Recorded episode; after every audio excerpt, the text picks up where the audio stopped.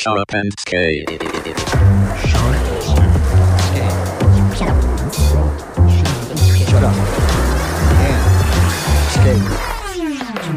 Sharp and Skate. Brought to you by Magical Monstrous Bits. はい、やってまいりました。この時間、シャラッパンズスケイトボリューム 29! えーもう20です。はい、毎回毎回、えーゲストをお呼びして、テーマを設けて、うだうだうだうだ、本当か嘘かはわからないような話を繰り広げまくるこの番組、 Shut Up and Skate なんですけども、本日のゲスト、もはや、準レギュラー、いや、レギュラー、ハイソックスポンコツ船長 TK! ありがとうございます。ありがとうございます。はい。そして、今日はね、収録がハイソックスということで、ハイソックスのおしゃべりクソ野郎、もしくは緊張症のマッキー。今日はね、すいません。頑張りまおしゃべりクソ野郎と緊張症、どっちが勝つんでしょうかっていうね、感じになってまいります。はい。どどうですか？緊張どうですか？す。緊張今かなりしますね。パッすね、緊張瞬間にもう、爆上がりですね。回ってますよ。爆上がり回ってますよ。そしてもう一人、言わずと知れた、オーリーお化け、池田浩太池田浩太さん来てくれましたよ。ビッグゲストが。まさかでしたね。はい。ここに呼ばれることこ、は。ハイソックスなんでね、馴染みのある場所ってありがたいですねリラックスしてやってもらえばと思います。はい、よろしくお願いします。はい。しかもね、もう今日のテーマってことで、もう今日のテーマはズバリ池田浩太 ということで、お送り届けさせてもらいたいと思います。よろしくお願いします。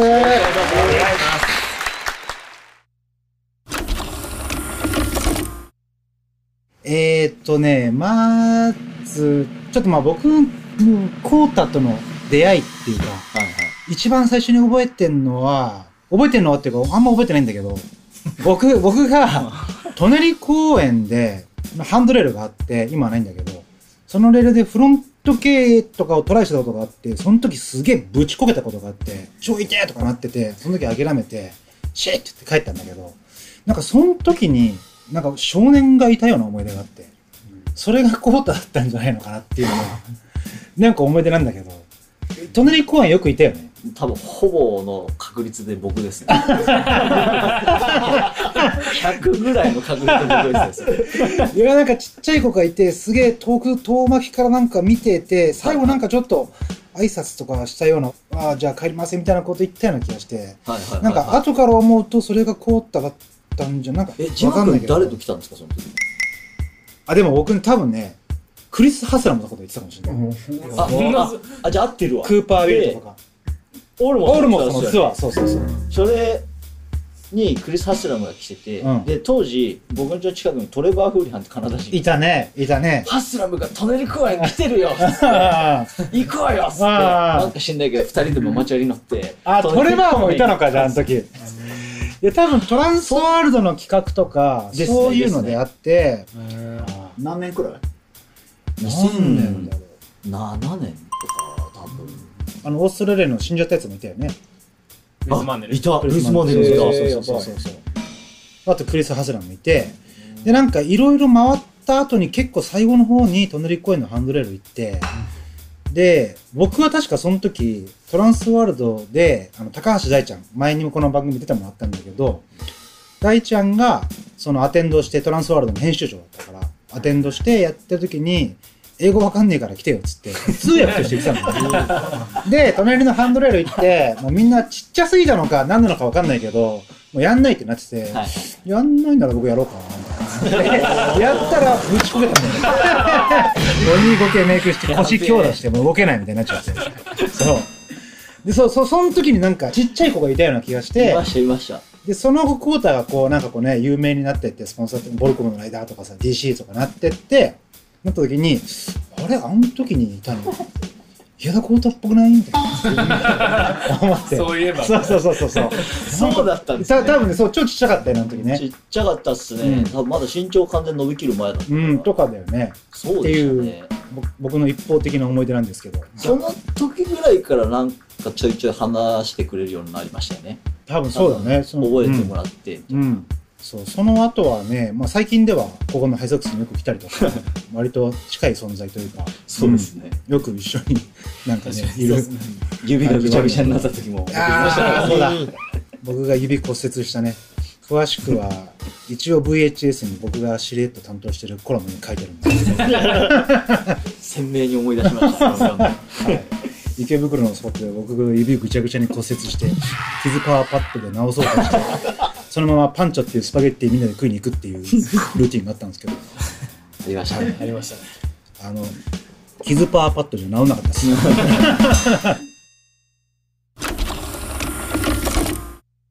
そう、コートは、じゃあスケボーを始めたきっかけっていうのは？きっかけは、も何歳ぐらいの？う、10歳、ああ、早いね。11歳ぐらいの時に、あの、実写版のシティーハンター、ジャッキー・チェンが主演。はいはいはい。うん。あれで僕に出てるやつ。あ、出てます。後藤久美子助けに行くみたいなやつ。あれで最初、スケボーで、あの、逃げるシーンがあるんですよ。ああ、ジャッキー・チェンのね、映画はちょいちょい出てくる。映画ちょいちょい出てくるじゃないですかうん。それで、シティーハンターでもう完全にスケボーに乗って、で、悪党もスケボーで集団で追っかける今見るとむちゃくちゃなスバッチューしたり、絶対ありえないな。バングッドでバッチューしたりとかしてて、それを見て、始めましたね。スケボーかっけーみたいになって。で、じゃあ爆中したんだよ。爆中してないです。初めてのパターンだな。バック・トゥ・ザ・フューチャーとかは結構聞くけど。あ、そうですまあねね。ジャッキーハンターは結シティーハンターなんですよね。あ、そうなんだ。じゅそうなんで10歳ってだって小4とか。小4、小5ぐらいですね。へえ。それで、親に買ってもらってとか。そうですね。最初なんかすっげえ安いの買ってもらうんって、そのスケーターがいる場所とかも知らなかったんで、あー超近所の公園とかでひたすら乗りまくってて、で、それ、トネイ公園？じゃないんですあよ。舎人公園は当時、無法地帯だったんで、うんあんな開拓されてないんで、うん。もう学校にも親にも行くなって言われてた場所あの、カツアゲだったりとか、うん暴走族のたまり場なんですけど、うんうんそうだよね行くなって言われたところだったんで。最初の頃は行かなかったんですけど、うん。飽きてくるじゃない。ですか、その自分の街の中でスケボーしてる。うん。で、団地でやったら怒られて。うん。で、つい。に行くわけですよ。うん。舎人公園。あそしたら、その雑誌でしか見たことのない、あのうん真っ黒な縁石があって、そこには。真っ黒な縁石ってあの、ワックスがあ、そういうこと塗ってあっね。て、スケーターがいる形跡がもう確実にある。やられまくっちゃってる真っ黒な。ここやべえ。ここ多分いると思って、そこから通うようになったんです一人で。会うまで。合わない人に会うまでスケーターは。当時、多分そんないないじゃないですか。確かに。一人でその辺で滑ってたんですけど、結構一人だったんだ。一人で昼間ずっとやってて、そしたらある日の夕方ぐらいに、すげえ怖いお兄さんがスケートボードを持ってきて、うん。チなんか変な、カゴとかもぶち取れてて、ャリンコのカゴ。絶対接茶じゃんみたいな雰囲気の、なんですかね、武骨なままじゃに、スケボーガッて刺して、スキンヘッドで、うん。うん。ズボンもダボダボの T シャツダボダボの、当時の b ボーイみたいな、うんうんうん。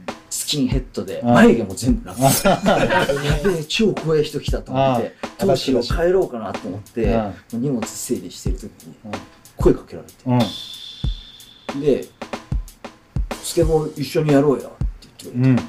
じゃあなんかこの人超怖いけどすげえ優しい。超神って一人。あそれが、ハイソックスのライダーのゆうきくんなんですよ。ビアスレーブの。リアスレーブのゆうきくん。えまー。さかの。いいヘッドだった。眉毛なかった。眉毛全剃りで、顔ちょっと怖いじゃないですか、今まあのね、まあね。たまにパンチパーマンみたいなのかかってるしね。うんでも、めちゃくちゃ怖くて。えそっからすげえよく知ってくれて、ー。ああ。でもずーっともう、お兄ちゃんみたいな存在で、えで、秋葉原連れてってくれたり、ー。おー。あ結構そうなんだ。あの、貴重な体験を。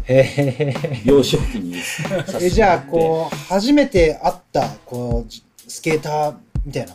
そ感じなんだそうです、まさに。そうなんだ。あの衝撃の一日がなければ、多分スケボーやってなかった。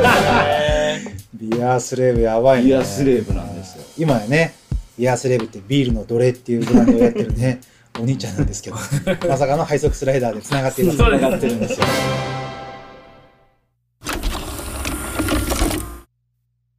マッキーもね、ハイソックス結構初期から働き出して、うん、紫からね、こっちに、ね、さっと来て。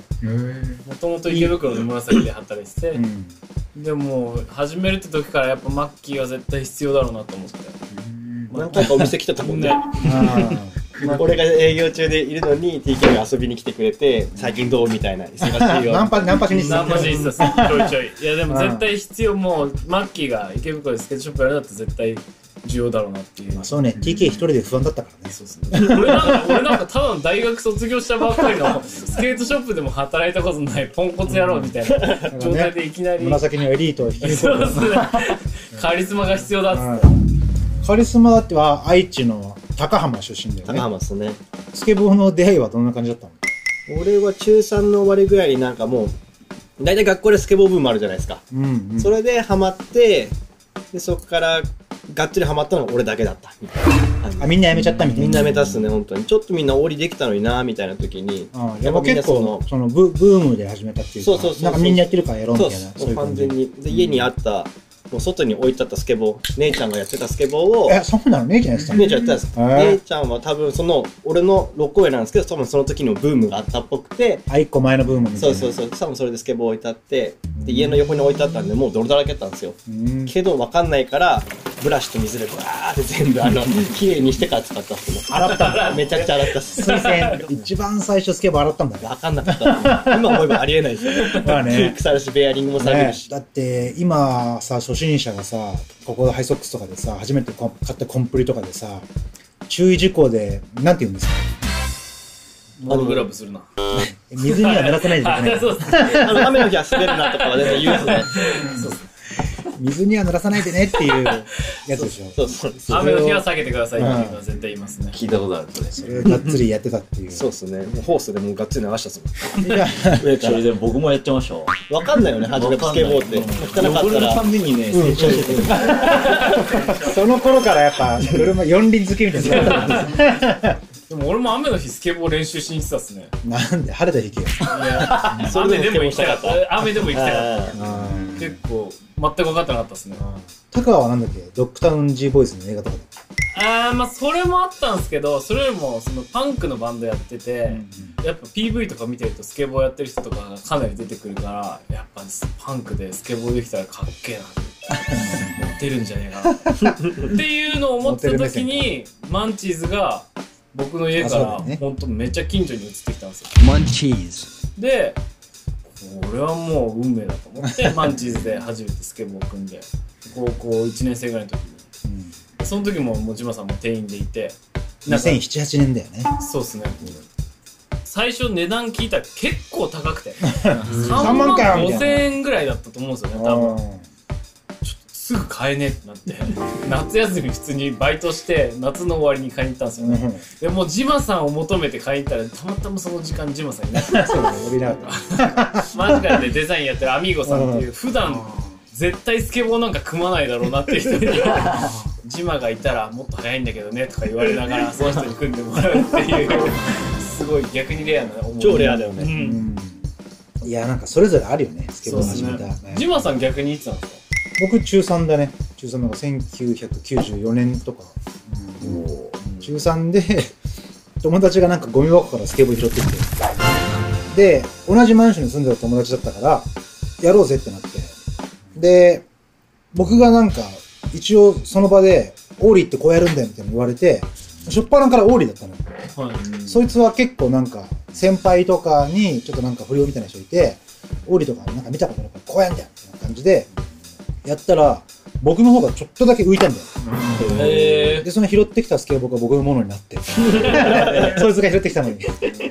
ほんで僕がハマり出して、っていうのが。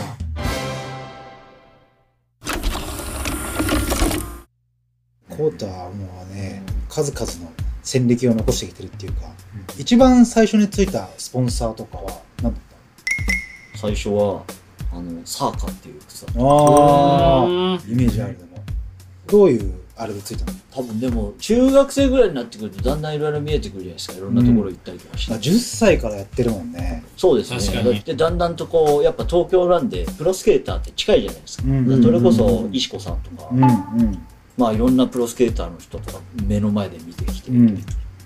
でなんかやっぱ憧れてはいはい。でまあそれに行くにはまずスポンサーだろうっていう、うんあのもう王道なそうですね。とりあえずスポンサーが欲しいみたいスポンになるよね。サーが欲しい時期がやっぱあって、うん第2シーズンとしては。そうなんとりあえずスケボー上手くなりたいが第1シーズンで。そっからもうそのスポンサーになってくるわけうんうんうん。で、いろんな大会、草大会とか当時結構あったんですよね。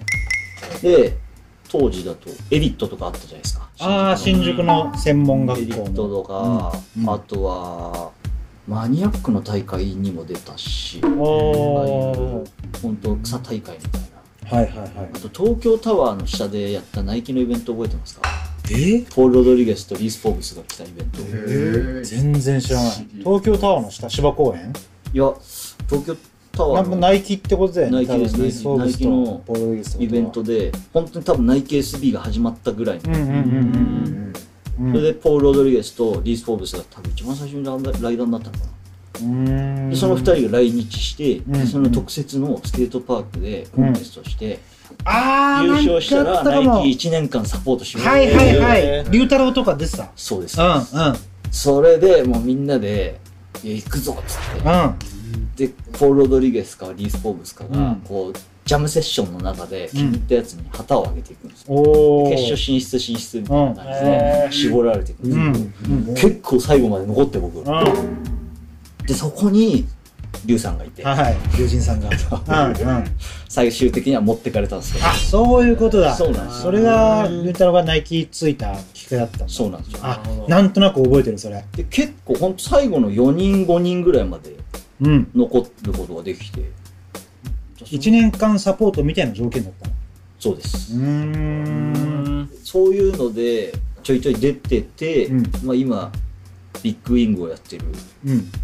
社長のハブト君が、うんいろんなところで僕のこと目つけてたらしくて、うんうんうん。で、当時、ロックスライドっていうスケートショップはいはいはいが近くにあって、うんそこのライダーになりたくてずっと店長にお願いしてたんですよ。でもまだあ自分から結構そういうアピールしてたんだ。まだダメだっつって言われてた時期で、うん。でそこにハブト君が電話してくれたもんだから、うん。靴くれるなんてもらうしかないじゃないですか。うん。じゃあお願いしますっつって、店長に頼んだら、うんじゃあうちも今日からみたいな感じで、うん。ほぼ同時にスケートショップと靴をもらえるようになってあそれが一番ーがその代理店で働いてたからね。そうです。うんそうですうんうんうん。いきなりショップと靴バンってついたんだ。はい。おー嬉しい。上がるね。すげえ上がりましたそ。れ何歳ぐらい？それ14歳とか。早いね早いですよね。早いねまだスケボーも始まってないのう。うんん。コータの昔のなんか結構ちっちゃい時のパートとか見るとなんか靴でかみたいな感じの確かあるよね。にいや、靴の板もでかかったし、靴なんて今みたいにキッズとかもレディースとかもなかったじゃないですか。スケートシューズ。うん。だから、無理やりほんと5センチでかい靴とか履いてましたね。ああ。で靴でかい印象すげえあるんだよ。そうなんですよ。しかも昔のごついから余計なんですよ。そうそうそう。そうよね。結構体もなんかちっちゃいイメージですもんね体めちゃくちゃちっちゃかったね。で、あとは板も、多分当時の主流はもう7.5だったじゃないですか。うん。うん。けど7.5ってセールデッキになんないから、そうな人気だから。そう人気だから、のうん。なんかバーチカルボードみたいな8インチとか、あー。7.75以上が大体セールの棚確かに確かにセール買うとしたら、その、でかい板のセールを買うしかなくて、うんうんうん。当時から結構自分のサイズに合ってないはい。デッキとかのってたんで、あー。当時からって、今もそうなの？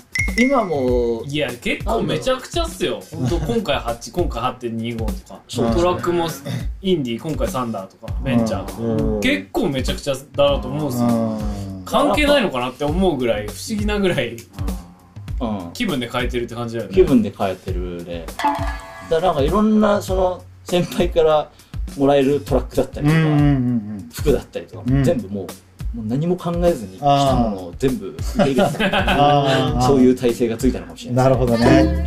逆にその違い楽しむみたいなね。そうですね。きなこ棒とかもたまに言ってるもんね。そうっすねなんか7.75から8.5とかに変えて、えーなんかもう違いを楽しむみたいな。昔マジカルでなんか飾られてた超新品のデッキがあってできなこ棒と僕とジマさん3人でなんか撮影行くみたいな感じになって近所でうん。できなこ棒その綺麗なデッキで7.5インチかなんかですっげえワクワクして変えて滑り行ったら、速攻うんこ踏んで。で、液テープうんこまみれになって。そのまま乗ったんだ。しかもね、7.5ぐらいの超細いデッキに60ミリぐらいのウイルスつけてた。初めて会った時そんな感じだった気がすそうめる。ちゃあいつのセッティングめちゃくちゃ。まあ、それでうんこ踏んだってなって。まあまあ、上手い人は何でも乗れるんですよね。大会結構出てた大会結構出てました。エディットとかはもう常連でした。えそこで大体優勝するのが、俺か奥野健也なんですよ。ああ、同い年ぐらいだっけ？同い年なんですよ。ああ、なるほど。で、当時はちょっとなんか、いやもう今回は負けねえぞみたいな。お互いそういう感じだったんだけど、それがライバル的な何年も経てばもうチームメイトになり、うん今のような仲になってるんですけど、ああ、じゃあ、オッケンと結構上位争いっていうか、まあほぼね県勝ってたかな、でも。小川アンドレとか覚えてます？はいはい、ブラジル人。なんかすげえ記憶ある。うんうん。その3人で結構うーん。トップ争ってて、えでふとした時にアンドレが一回ブラジルに帰って、ー、うん。帰ってきたらめちゃくちゃ上手くなってて、ああ、でもそっからずーっと1位なんですよ。ああ、へあやっぱ海外のスケボーってや違うべえのかなみたいななんかそういうところにもちょっとショックを受けて、えー、海外来てえそういう気持ち行って帰ってきたら上手くなってたってやばいね。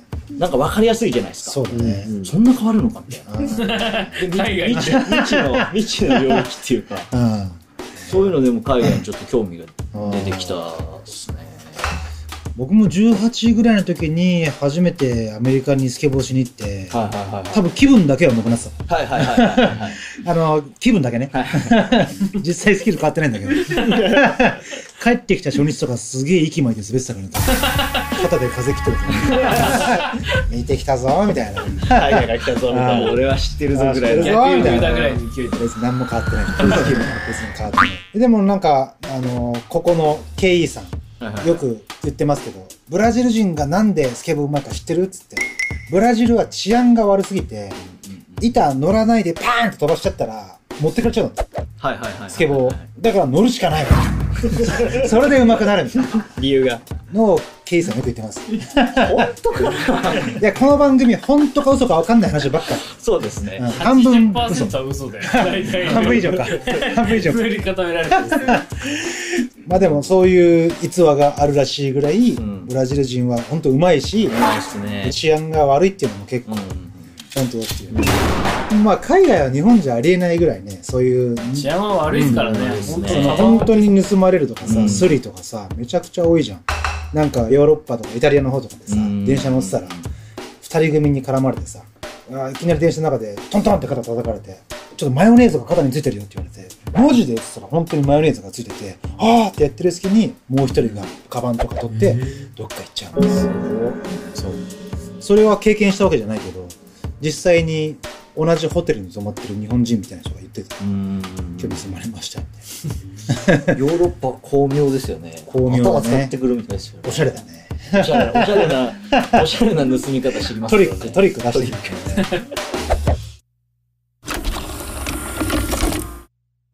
いや、だから、スコーターは、まあ、オーリーが高い人、はいみたいなイメージというか、うん。大体なんかオーリーが高い人が言うのが、自分がオーリー高いって気づかなかったみたいな。そんなに意識してないみたいな。まさにそれです もう喋ることないぐらい ケンシロウもなんかそんなこと言ってて、まあねとでもとにかくやっぱなんか、高いものを飛んでたらそうなったみたいな。あー高いものも飛んでないんだけどな。何してた？た高いもの何食べてた？を飛んでたのはゆうきくんなんですよビアスレーブ でそれ見てうわすげえってなってたぐらいででももともとでも多分身長の割にはそのなんか学校の高跳びとかも身長の割には飛んでたもんなんですよだからジャンプージャンプ力はあったるんですよいや、それ言ったら俺だってもう、学飛べてた一飛んでたんです本当に？俺、俺あの、スケボーだと全く発揮できないですけど、俺学年一運動神経良かったんですよ。マジで？いや、ほんと足も超速くて、イデラッキョって呼ばれてたんです。よ。マジで。そんなハーフみたいな顔してるのに？ジャンプ力もすごいあったし、うんえー、そんな足早かったんだいやそうなんですよ。本当に運動神経が良かったっていうのは本当なんですけど、スケボーはこんなに運動神経関係ねえんだなって関係ないね。逆にそこすごい衝撃です悲しいです。どっちかって言ったら悲しいです。運動神経いいって言われてもね。スポーツとかやってたんだっけ？俺野球もやってたし、うん中学校はバレーボールやってたんです、うん。野球部がなかったんで、でエースでキャプテンだったし。野球も区の代表だったし、マジで？はい。野球スーパーエリートじゃん。ねなんですけどスケボーはもう半端じゃなくて。こんな違うのかバネが生かされないみたいな。完全に違ったっぽいですね。マッキーはスポーツなんかやってたんだっけ俺は野球と剣道っすねあれ剣道できるの？あ剣道もやってたっすね。剣道もでも強かったっすよ。あそういえば。マッキーも剣道やってたの？俺剣道やってたくせえやつ。くっせやつっすね。背ちっちゃいから弱いんすよね。あれってまあリーチ長い方リーチ結構が重要っすね。だって上から叩けちゃうっすからね。あー。好きとかね。こ小手狙うしかないですもん俺。頭届かないから。チョコマカ系 マッキースケボーうまいよね。俺インスタで見てびっくりしたもん。いやいや。いやいやうまだまだですよ。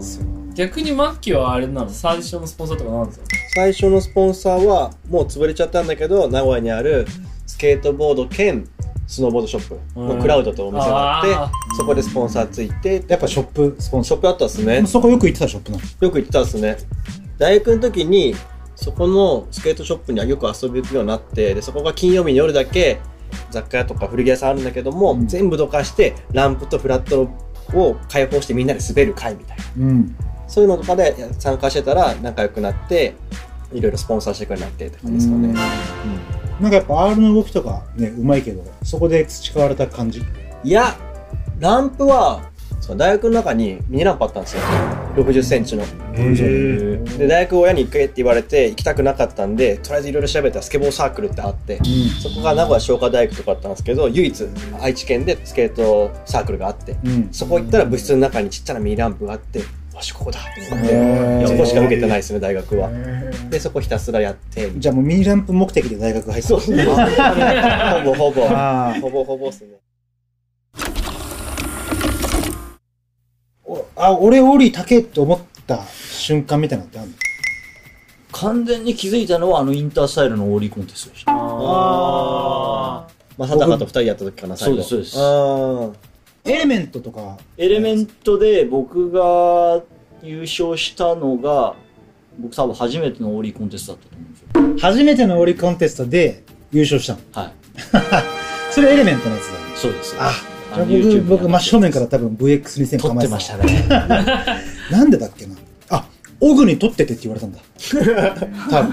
タイトル。どんどんタイトルですね、うん。だった気がする。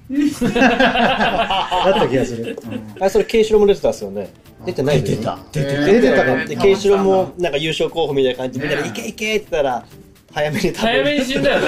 俺覚えてるわ。そうそう、俺も絶対にそうそう。思ってた最後。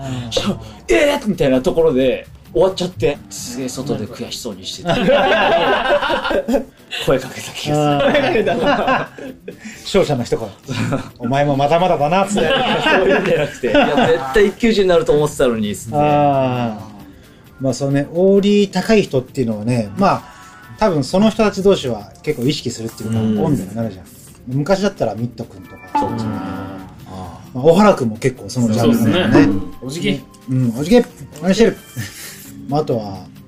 あとはあれじゃないですか。僕の中で結構こたつくん。ああ山梨のはコンバースパークとかにいたこたそうですつくんだよねインスタントとかのライダーの。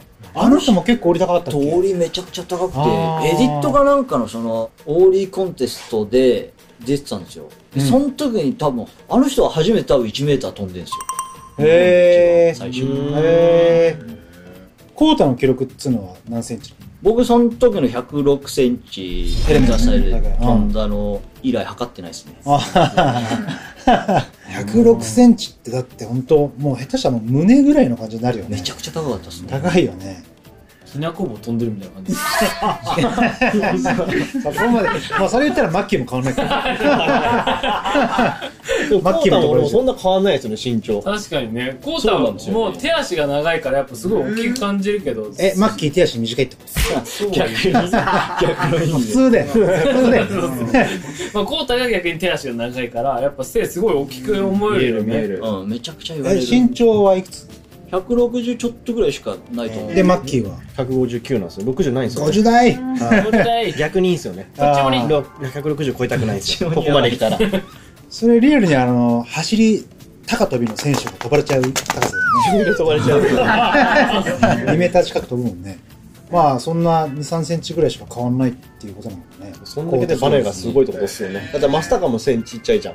確かに。うん。そんなまさ変わんないたかも折り高いよね。確かに。プラスすげえ畳むっすよね。すげえちっちゃくなるイメージです。確かに手とか下に折りすね。ん。あれはもうオーリーが高いっていうか、なんか、とにかく身体能力がすごいみたいな。うんそうねえ。ターザン。野生系。野生系確かに。そのさっき言ってたさ、はいあの、ポール・ロドリゲスともう一人、リース・フォーブスっていうのも結構オーリー高いマンだよね。リース・フォーブスもリースすごかったっすね。ダニー・ウェンライトとかさ、はあの辺が相当海外だとオーリー高い。そうですね。まあ、ドンガンもいたけど。どういや懐かしいそれ結構ファインとか出てたからね。元祖。車のボンネットとか飛んじゃう人でしょ。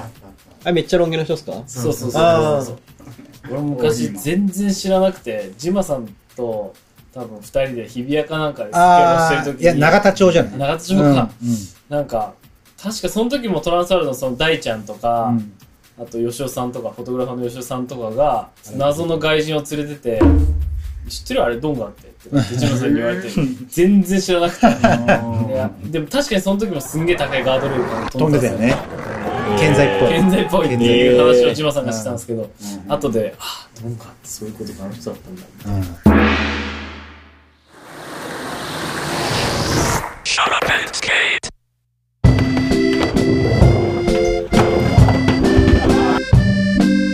マジカルモッシュミツフィットああなんでミスフィットって言ったで、なんだかのサーカーがついて、その後 DC とかもついて、クリシャとかもついて、そうですねね。みたいな、こう、プロスケーターの道を歩んでいって、そうですね。どんどんどんどんメディアとかにも出て、俺結構ね、うわ、コータ海外行ったみたいな印象が DC ツアー。はいはいはいうはい。しかもその DC も僕多分なんかのインタビューとかで読んだんだけど、はい。日本の代理店とかからついてて、なんか一回辞めたら向こうが拾ってくれたみたいなのあったんだよね。あ、それ多分20代前半だったと思うんですよね。日本のその DC を一回辞めたの。やめました。うん。そのアジアツアーが僕が18か19ぐらいの時にあって、で、えっ、と、台湾、上海、東京の順でうん。2週間ぐらいずっと回ってたんですけど、日本の代理店からサポートを受けてるような状態で、そうです。海外と繋がりたいから、うんうんうん。もうなんか自分から機会があるんだったら、うん絶対繋げてくれうん、かましてくれたってて、うん。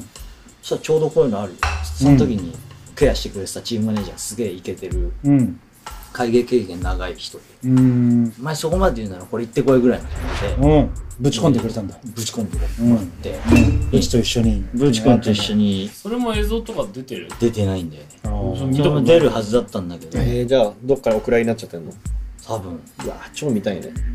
でもなんかその時が結構やばかったかな。メインの US のライダーが PJ ラットで、PJ ラットが DC に入ったタイミングだったんですよ。出したタイミングでうん。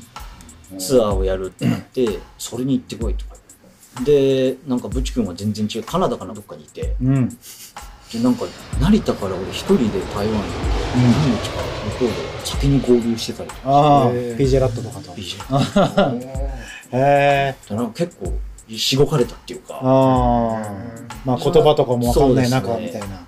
で、その時のメンツも結構、まあ、ウエス・クレーマーが入りたてで、マット・ミラーとか、あマあーキセン、ノリ高い人。はうん。い。で、台湾で、まあちょっと仲良くなりつつ、うん次の上海行ったら、何にも聞かされてないんですよ。うん。いきなり上海のホテル行ったら、うんコリンマッケが、ああ、ボスだ。ボスが うん。DC の C だっつって、ああ、DJ のシーン。超緊張しちゃったから、で、デモ始まったら、もう若手でウェス・クレマーとか、うんうん。グレッグ・マイヤーズとか、ああ、うんうんうん。もう彼らよりコリン・マッキーがすごいんですよ、先に。あ ボスの。高隊長じゃないけど、あ。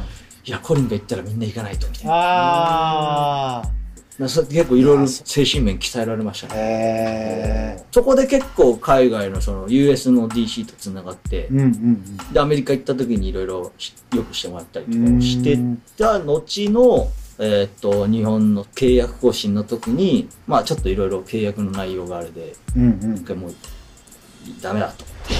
契約が気に食わなかったと。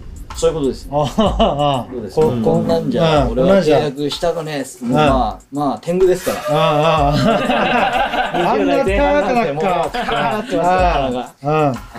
もうその時ですから、うんもう、こんなんじゃ契約しねえようんってなって、蹴ったんだ、その、提示されたものを。断って。うん。で、そしたら、今度 US 側のそのチームマネージャーから、うん。直接僕の Gmail に連絡が来て、うん。で、なんかその、更新のあれが来てないぞ。うん。ああ。ライダーのリストに載ってねえじゃない。うんうどうなってんの？んうん。あ、連絡が来たんだ。向こうから。来て、海外から。で、これこれこういう条件だったから、うん。まあちょっと言うの遅くなっちゃったんだけど、やめたんだよね、つってうん。伝えたら、こっちでじゃあ契約しろ。うん。で、で、すぐに話してくれて、うん。はいで、その、一応アジアパシフィックっていうアジアのくくりだったんですけど、はいはいはい。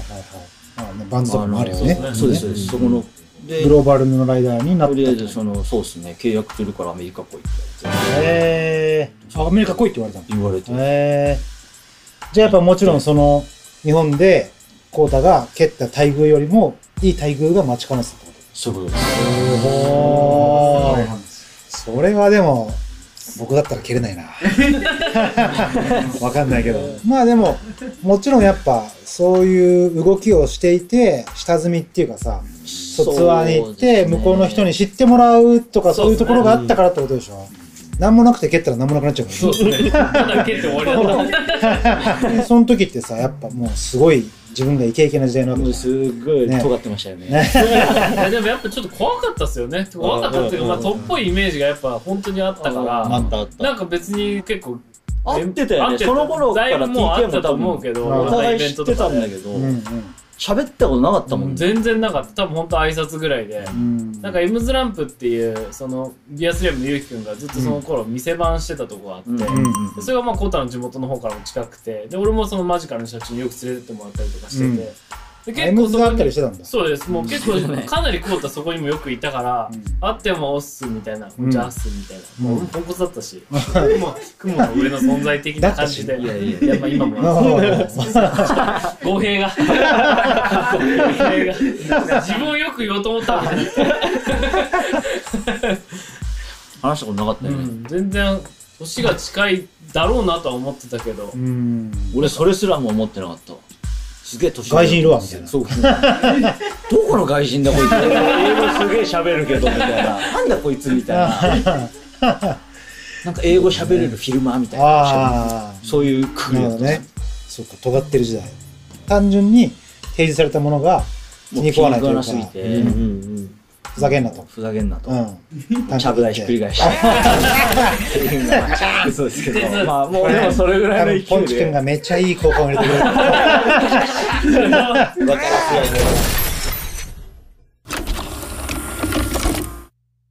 いやー、じゃあちょっと一回曲でも聴きましょうか。はいね。ちょ今日はあの、コータに思い入れのある曲というか、そういうのを聞いたんですけども、聞いてみましょうか、ちょっと。コーの飛行機。ま遠いとこへ行く。また飛んでいく。また飛んでいく。同じ空の上へ。上へ。上へ。高い空の上へ。上へ。上へ。また飛んでいく5年前にお客さん誰もいないとこでライブしてたの忘れてないし。運送屋で毎日乗ってたハイエース。仕事も楽しいけど大変。ああやりたいことやりてえから今も iPhone に歌詞書いてる。入れ墨だらけのラッパー。小さい夢も叶った。ファーストクラスの想像で好みの飛行機の中。東京羽田成田からどこゼロから始まって今はここにいる。今まで見たことない遠くに行く。Let's go また飛んでいく。飛行機に乗って遠いとこへ行く。また飛んでいく。また飛んでいく。同じ空の上。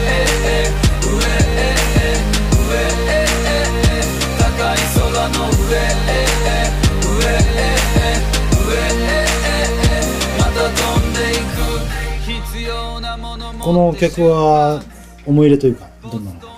まあ、地元がすごく近くて、お互い川沿いなんですけど、まあ、もともと知ってるっていうわけじゃないんですけど、うんうんあの、彼がバイスかなんかですげえ有名になったんですよ、バイスマガジン。うんうんうん。サブカルマガジンね。で、うわこんなやついいんだと思って。それが、た本当その川沿いの反対岸のうんでっかい団地なんですよ。ほんとちっちゃい頃から知ってるような場う所で。んお家のね。年代は同じぐらい？年代も、ほぼ同じですね。PK とかと同じだ。い学年だって1個下なんですよ。うんぐらいで、あ結構やべえってなって、そこは結構聞いたりしてて、でその今流れてた飛行機って曲は、あの、本当に一人で飛行機に乗るときに聞いたりとかしてました。えー、海外行く時とか。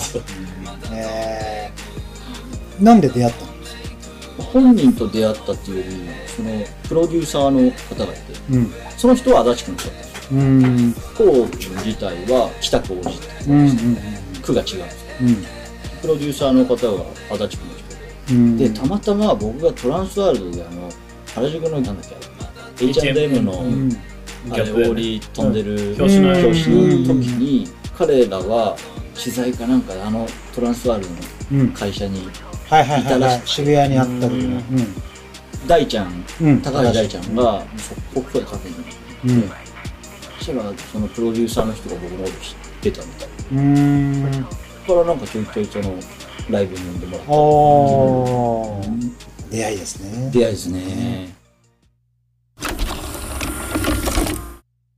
まあ、さっきちょっと休憩中に聞いた、ね、マッキーとコータの出会いっていう話も。俺がレスケでまだ所属してる時に、多分コータがボルコムで来てて、それが南魚沼のパークでデモするみたいうん。な感じなのが初レスケめてかな。と。ボルコムが呼ばれて、えー、オープンの時とか？いやオー、プンではないオープン立ってんじゃないかな、あれは。え、それでもさ、南魚沼って、そのパークができる前に毎年なんか。盛り上げてパークを作ろうっていうためにこうデモをやって市長に見せるみたいなの回みたいな。毎年やってたっすよね。あじゃあ今あるあのパークのまのできる前っすねあ。うんうんうん。そういうことなんだなんか木のセクションっぽかったよね。結構しっかりしたパークだったんですよね。うん、面白かったっす。なんかしかもなんか、特設だけども、bank to bank の to なくして、どんどん広げて、誰が一番距離飛ぶかみたいな。で、大会やって、で、俺とコータが残って、みたいな。えー、マッキーもそこ残ってたそうの。で、まあ一応結果はコータの勝ちだったんだよ、距離的に。うんでもコータが途中で一回自分が失敗したからって言って、俺の記録のままで優勝してくれたっていうのが思い出ですね。そうでしたっけ？コータが多分途中で一回、マッキーに負けた思い出しかない。コータが勝ちを譲ってくれたんだよね。俺一回途中でオーリーミスってるんで、あの、俺に勝たしてくれてみたいな。最終的には飛んだ時は同じだったとこ多分、コータの方が最終的には多分その大会終わった後ももっと広げ多分コータが多分飛んでると思うんだけど、ああその大会中だと、大会時間中にそうそうそう。ねうん。失敗せずにどこまで距離飛べるかって勝負だったから、あじゃあそれは結果的にマッキーが優勝したんだ。そうそうそうそう。へで、そう初めて会った時だから、うわ、この子すごい子だな。思った。初めは怖いイメージだったから、ずっと見てるしね。そういう思い出ですね。ねそれぐらいからですかね、コータ知り出したの。そうですね。うん。でもその時も多分そんながっつり話じゃなくて。でその後ちょいちょいいろんなところのデモでやっぱ会うんですよ。うんそっからっすよね。うんうんうん。俺がまだピチピチの時だよ、きっとね。そうです、そうです。うん ピチピチのパンク時代の時にだね。みずほのボールのデモとか。ああ、確かにそうだね。石子カップ。オアシスカップ。オアシスカップ。まあでも名目オアシカップだけど石子カップですそうですね。あの時あそういうところとかでも合ってたんだなんか大会もデモも多かったもん、あの時ね。特にレスケは本当そういうデモ周りみたいなのめっちゃやってたっすよね。めちゃくちゃ動いてた。うんだからこそいろんな人と繋がれたって感じがあるんですよね。うん本当なんかプロスケーターにすげえ会えるな。雑誌で見た人にみんな会えるみたいな。売りにした方がいいんじゃないの？池田浩太に大売りで勝ったよ。相当なことが忘れてるってことだから。俺忘れたまんまにしよう じゃあ、負けた人、浩太の中では。バンクの幅跳びは勝ったっぽいんだよね。一生言おう。そうだね。一生言う一緒言った方がいいそれ。浩太のって言えばね、今はもう YouTuber としてやってますけども。はいいつぐらいからやりだしたの ?YouTube。ちょうどでも去年の去年とかそんなもんだ去年の多分4月5月だった気がするんですよ。あ、そんなもんなんだ。なんかコロナで初めての緊急事態宣言みたいな。うんうんうん出たぐらいの時に始めてうん。うん。で多分今ならみんな見るんじゃね？みたいな。あ、暇だから？感じでなんか勢いで始めた気がへえなんでちょうど1年ちょっとぐらいですかね。なんかでも、コータってその、前 GoPro のあの、ー。うんそのデインザライフ的な自分でずっと撮って、こう海外の、それ VHS の企画ですよね。で、海外のこう倉庫行ったりとか、事務所行ったりとかっていうのやってたから、なんかあんまりそういうその、自分で映って、自分で喋ってみたいなのに、こう違和感なく入っていけたような感じがしたっすけどね。結構そういうのやってる、元からやってるようなイメージだったから、自分で Vlog 的な感じでやってたねやってたっていうのが印象がすごいあるっすね。うーん。そっか、GoPro もあったよね。あれ結構面白くて、こう、うわ、この人とここで会うんだみたいなとか、うんうんうん。やってたねこんな感じで事務所行けるんだみたいなとか。やっぱああいうさ、こう、倉庫行って物もらうみたいなやつでさ、なんか、じゃあこの人とこの人もらって、みたいな、おー、プロスケーターっつって、そうそうすげーみたいなそうですね。はい。あそうか、そういうのやっててからの、じゃあまあスッと入ったって感じなんだ。そうですね。もうほんとなんか完全にノリでしたね。まあスケーターでもさ、何人か行ったりとかするけどさ、はいはいはいはい。まあなんか、うちの会社では、まあコロナになってから、はい。まあ外食をしなくなって、はいはいはい会社で昼飯を食うみたいなのから始まって、じゃあ YouTube 見ようかみたいになって、そこで池田光太チャンネルなんか上がってないのみたいな感じで、結構しょっちゅう見てんだよね。ありがたいです。ありがたいですね。そう。最近はなんかね、オープニングのジングルとかもクオリティが上がって、確かカンパカンカンカンカンカンって確かに。池田光太ってなるから。に。池田組ね。YouTuber っぽくなったんですよね。ね。そうですねなんか途中からその一緒に編集してくれる会社とかがついたりとかもまあいろんな人のおかげでなんとかん。やってきてはいるもののまあ僕も結構飽き性なんで あれ、そろそろ。ち ょちょっと飽きてきたなみたいな 正直ありますけどまあでもなんていうんですかね。あんま得意じゃないですよね。そのやり続けるみたいな。あ結構飽きてきちゃうんで。あ。ちょっとそれを今一回超えようかなああ、なるほどね。山を。の山を越えようかと してる最中してる最中です。なるほど。なんでまあやめるとかは多分ないと思うんですけど。ちなみに一番バズった動画とかは？再生回数一番いったのやっぱあれですねあの渡部豪太君にキャバレリアル教えたやつ。ああ、大阪の。うん。やっぱトップですね、へだってあれ見てマンチーズでみんなでみんなやってたよね。やりまくってますからね。流行った。タタグ付けしてみんなキャバレリアするみたいな。た。。レールが流行っめちゃくちゃタグ付けられたっすね。た。ああれ車飛ぶやつじゃないの？あれがずっとトップだったんですけあ。ど。ああ、あの足利のパークでね。そうですそうです、うんうんそれを結構軽々超えてきましたねそれはなんかゴータパーみたいなのあったのかな。多分それもあるしあとは単純にキャバレリアル。キャバレリアルトリックもそうだし、珍しいんでしょうね僕もハウトゥーはもうやんないんでああ。なんかいろんなでもなんかものが重なったトランスの企画とかでさ、吉川とかでやってたよね。いや、本一冊になってるっすもんね。いやでもね、参考になんないよ、コータの。その、ばそのさ、吉川のさ、バックサイドディザスターとかさ、異常なぐらいパコーンって飛んでバックサイド D かけるから、バックサイド D の前にそんな飛べねえだろって。いやいや、僕も見たんだけど、参考になんねえな。あれもあれもちょっとあの誤解があってあん時ね多分4人ぐらいスケーター出てるんですよオッケンもいたよね。オッケンもいたよね。オッケンと松尾くんとうん豊田くんとうん。僕かな？うん。のであのハウトゥー本一冊作るからって言われて、で各ジャンル分かれるじゃないですかフラットこの人、うんカーブこの人、うんうんうん。でなんか知んないけど俺別にそんな R 得意じゃないの なんかみんな R やりたくないって言うから R やってもらっていい？理由が？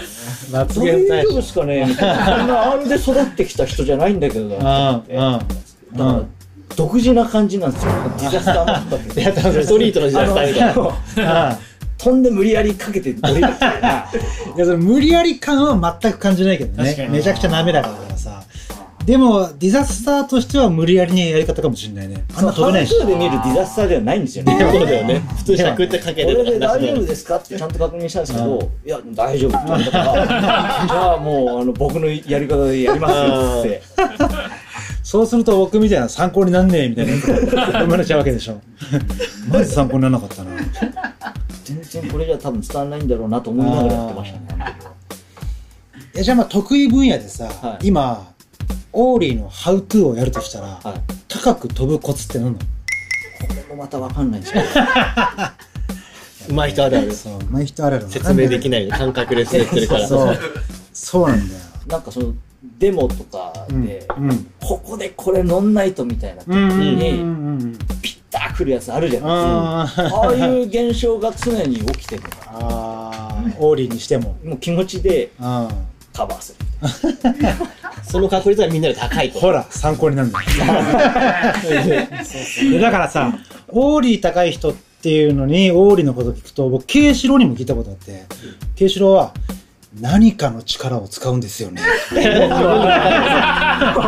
わかんないし。それが何なんだそう。自分の分かってない。そう。で、しきくんとかも、まあ超天才のスケーターだからさ、アドバイスもらおうとしてさ、しいやー、まあできないっすね、とか言って、言ってると、しきくんとかは、いやー、だからさ、行っちゃえば乗っちゃうぜ、みたいな。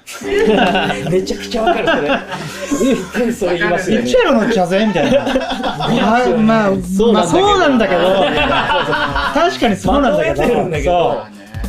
説明が大雑把なんだよな。そう。えだからどうせメイクすんだからさ、もう早くメイクしなよ。いや、まあ、まあ、うん、そう、そうなんだけどさ、きっかけが欲しいねできないんだよ。間違ってはいないん間違ですよね。ってない。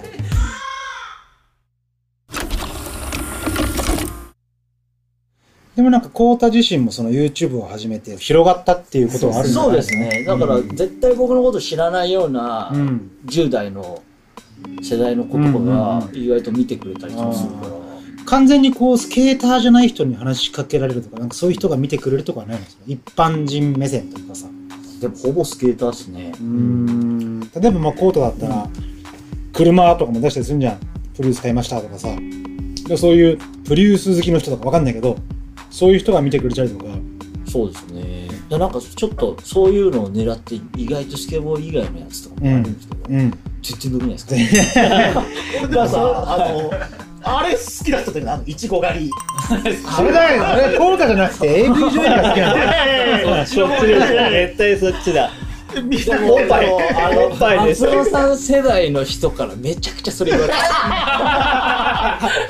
めちゃくちゃ言われたいな多分ここ P 入っちゃうんですけどあれ出した日に電話来たの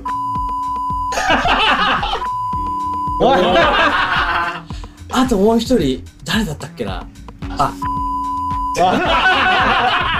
すごい人から電話来る。全員どうだった結構本気で気にしてるやばいね。確かにあれはね、多分反応する人多いそうですねね。コータもデレデレしてるしさ、ほんと。スケボーしろみたいな。まあそういうことになりますよいやまあまあいろんな幅があってね。そうですね本当多分ねスケーター以外の人とかも見てたりとか。そう。まあちょっとこの話の流れでまあコータが映画に出るっていうトピックがはい。あるんですけど、はい。映画奈落の羽で。はい。っていう映画にまあコータが出るってなって。はい。それはその YouTube をやってた経緯みたいな感じで映画に出るっていうことが決まった。いや YouTube 全然関係ない。のああ。なんか俺もその一連の流れ見てて、なんか、ある時からツイッターでコータがなんか映画監督になんか謎の猛烈アピールみたいなのし始めてなんかスケボーできる人いないかなみたいなのにコータがなんかもう俺ができるみたいなコメントしててうん。なんかそんなんやってたら気づいたらコータ出ることに本当になってた。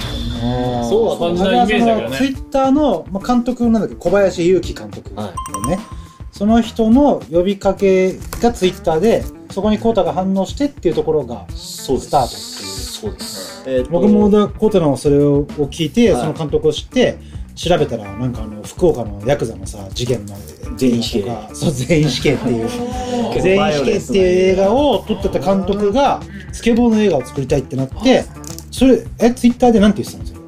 それでなんかそのスケボーをできる人を募集してますみたいな。で、その後になんかこのシーンをやりたいんですみたいなのが、あの、LA かなんかのコロナのあの、ボード、黒人のボードあーはいかなんかに、なんか燃えた車の横で、誰かがトレフリップなんかし写真が上がってて、うん。なんか、うんパッと見のその写真で、うん。多分俺しかいねえなと思って、あ直感で。あああで、もともとその情報を教えてくれた友達がいて、監督が監督僕がは全く知らなかったんですよ、その監督を。友達が、なんかこういう有名な監督がスケーター募集したから、ツイッター見てみようみたいな。うん。で、見たらそういう内容で、うん。で、なんか、誰々と誰々も返信してたよみたいな情報ももらってたから、うんうんうんうんじゃあ俺も返信ししてみるわ、つって、その、何人かスケボーできますって言ってるコメントの中で、うん。ちょっと目立とうとして、うん。変な返信をしたんですよ。うん。目立つように。まあ文章だけだもんね俺が一番できるぐらいな、あちょっと自信書いたあ返あ信を、はいはいはい何回かそれをやってるうちに引っかかったんですよ。やっぱ何回かやってたよね。いや俺なんか結構グイグイアピールしてんなと思って。2回目だよツイッター上で。なんか。それ1回目日本語でやったんだけど、一応2回目英語で、え、I'm ready. I'm ready. I'm ready. 整ってること。はどっちが反応しちゃうかわかんないですけど、なんか引っかかって。いうん。で、後々聞いたら、さ主演にする梅本仁義君っていう俳優の子がいて、うんその子はもともとスケボーしてたらしいんですよ。スケーターなんですよ。スケーターで役者をやってる。うん。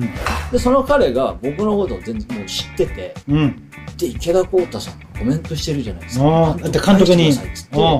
それであそういうことなんだ。繋がって、へで、連絡をダイレクトメッセージでくれて、うん。で、こういう内容でみたいな。えうん。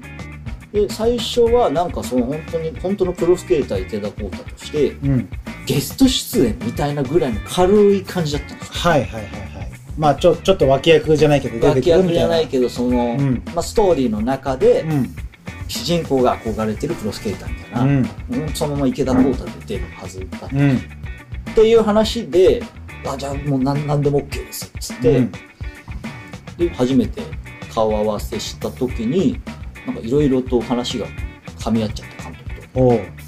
なんかすげえ仲良くなっおういきなり意気投合とはこのた。ことだ意気投った合と。うん。でそれで、次会う時だったから、あの、内容めちゃくちゃ変えてもいいですか？あ最初に話された映画の内容とゲスト出演じゃなくて、メインで出てもらいたいんですけど、こおっちからしたらいいんですか？うん。感じで始まって、なんかいろいろやってましたね。映画ってそんな簡単な感じでこう普通成り行きとか台本とか変わるもんだななんていうんですかね、映画とはいえ、あの、一応監督の自主映画っうん。ていうくくりで、うん。だからその監督が自費で自分のお金で、ああはいはいはい自主的に撮うんうるんうん。映画なんで、結構監督が全部主導権を握ってる状態なんで、何のスポンサーもないからもう自分のあれでできるっていうそれでなんかこう、ガラッと台本が変わったんだ。ガラッと変わって、で、コータも喋るってこと。めちゃくちゃ喋ってます。超気になる。なんかちょっとそのまあ言える範囲でいいのでその映画のあらすじとかっていうのは。ざっと話すと、うん。まあ主人公のその、梅本仁義君が演じる仁君っていう、うん。サラリーマンの。ね 名前そんな変わってないねそんなことないです。ジン君はサラリーマンで、うん。で、結構その、いろいろストレスを抱えてるんですけど、うん。それをスケボーで、あまあ、ー趣味スケートボードのサラリーマン。はいはいはいはい。と、僕らのスケートクルーが、うん。まあ、出会ってしまい、でああ僕らのクルーにこう染まっていくみたいな。染まっって、まあ、どんどんどんどんもうそのジン君はとんでもない目に そうそう。とんでもない目に遭う今までの、の台風に巻き込まれるああ、今までの人生ではこんなことなかったぜ、みたいな、スケボーみたいな。スケーターやべえみたいななるほどね。いや、僕、その、コウタがその映画に出るって聞いて、その監督の名前を聞いて、どんな映画なんだろうって調べて、はいその全員死刑ってやつを見たときに、こ、この、これ作ってる人がスケボーの映画作るのと思って。いや、本当面白そうだな。なんか、この全員死刑っていうのは、福岡の本当にあったヤクザの、まあ実話だよね。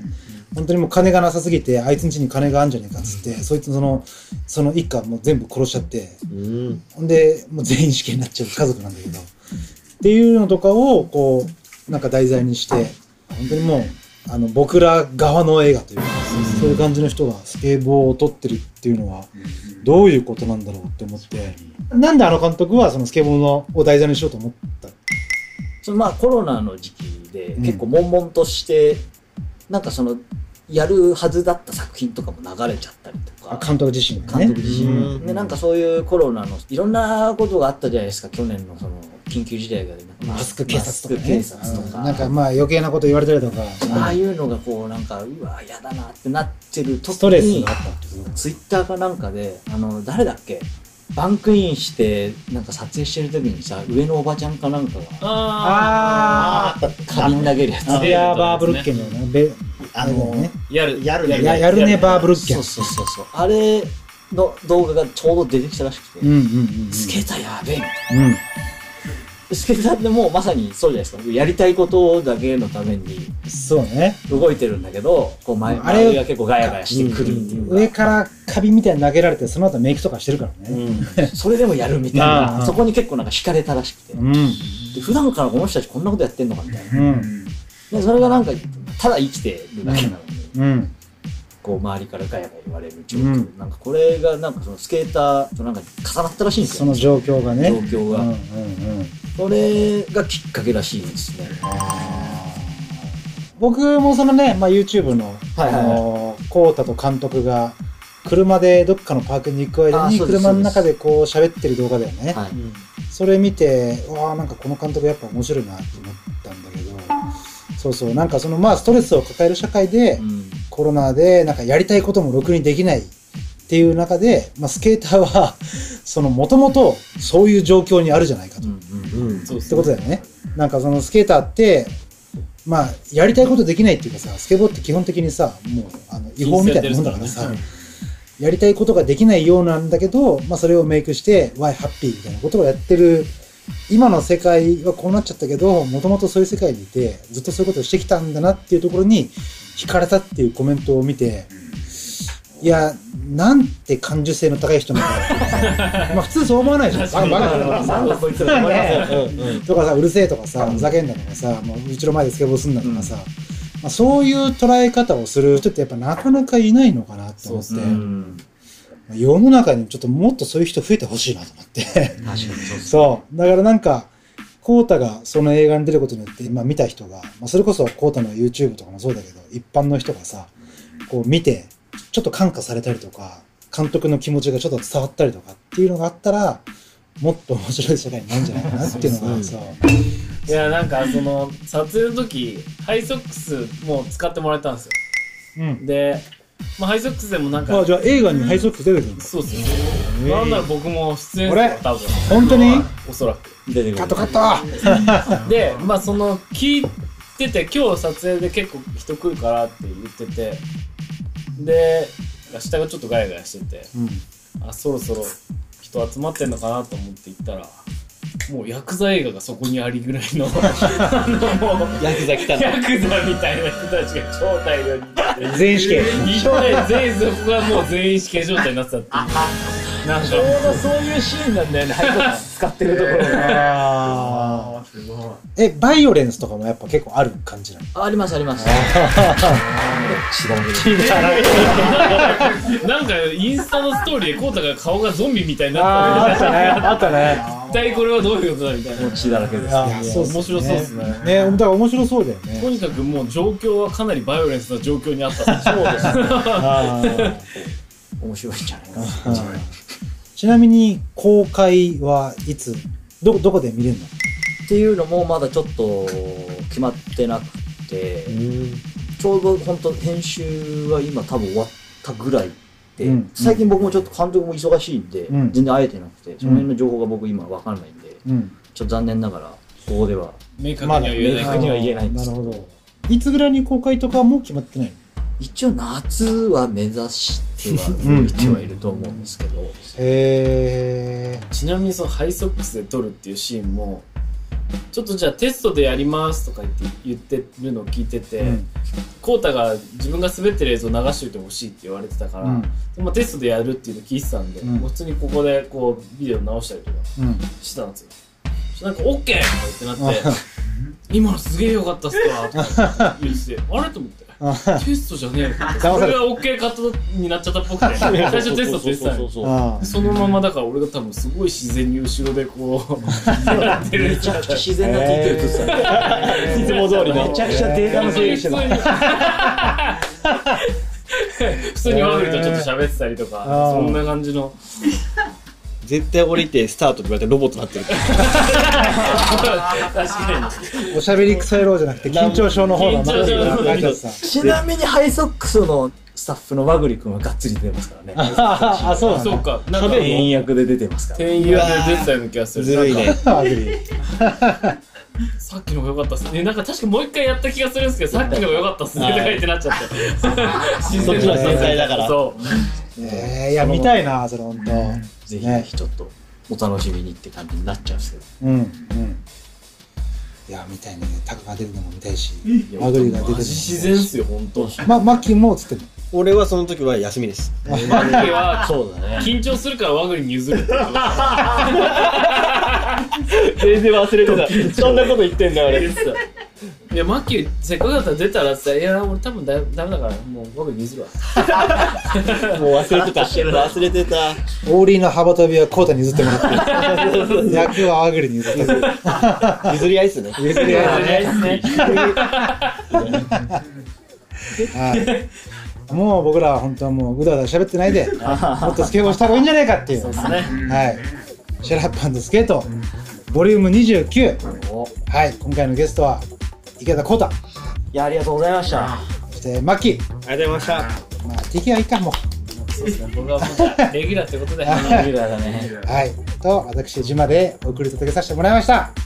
また次回。いやありがとうございます。長くの羽見てください Shut